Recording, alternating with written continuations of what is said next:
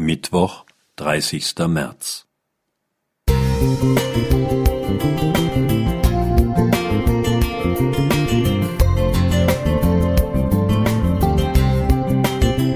Ein kleiner Lichtblick für den Tag.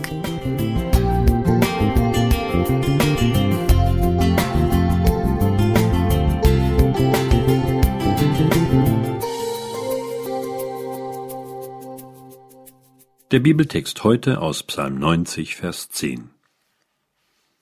Unser Leben währet 70 Jahre, und wenn's hochkommt, so sind's 80 Jahre, und was daran köstlich scheint, ist doch nur vergebliche Mühe. Denn es fährt schnell dahin, als flögen wir davon. Opa, wann stirbst denn du? Ganz unerwartet kam diese Frage mitten im Spielen mit meinem damals etwa dreijährigen Enkel. Im Kindergarten war bekannt geworden, dass der Großvater eines anderen Kindes gestorben war. Das muss meinem Enkel unheimlich beeindruckt haben. Und nun hatte er Angst, dass sein betagter Opa auch plötzlich nicht mehr da sein könnte. Ich sagte ihm, dass ich bestimmt noch zwanzig Jahre leben werde. Was? Nur noch zwanzig Tage? Sein Zeitgefühl war noch nicht so ausgeprägt, dass er größere Zeitspannen begreifen konnte. Aber da wir schon oft über den lieben Gott und unsere vielseitige Natur gesprochen hatten, konnte ich ihm sagen, dass er uns beschützt, solange wir leben.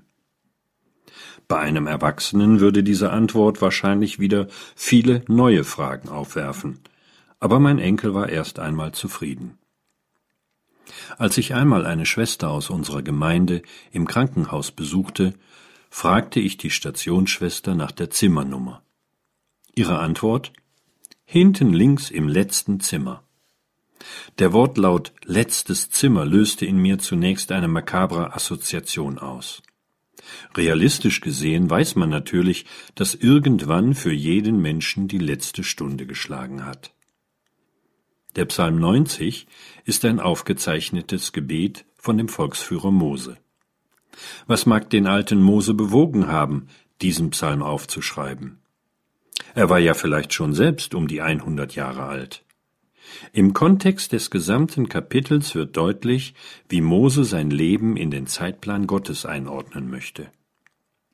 Es ist im Grunde genommen auch die Frage nach dem Sinn unseres Lebens und ebenso nach den Erwartungen, was noch kommen mag. So wie damals Mose wollen auch wir die Bitte in unserem Herzen bewegen, Herr, lehre mich bedenken, dass ich sterben muss, damit ich heute mein Leben in deinem Sinne vernünftig gestalte. Volkmar Höhn Musik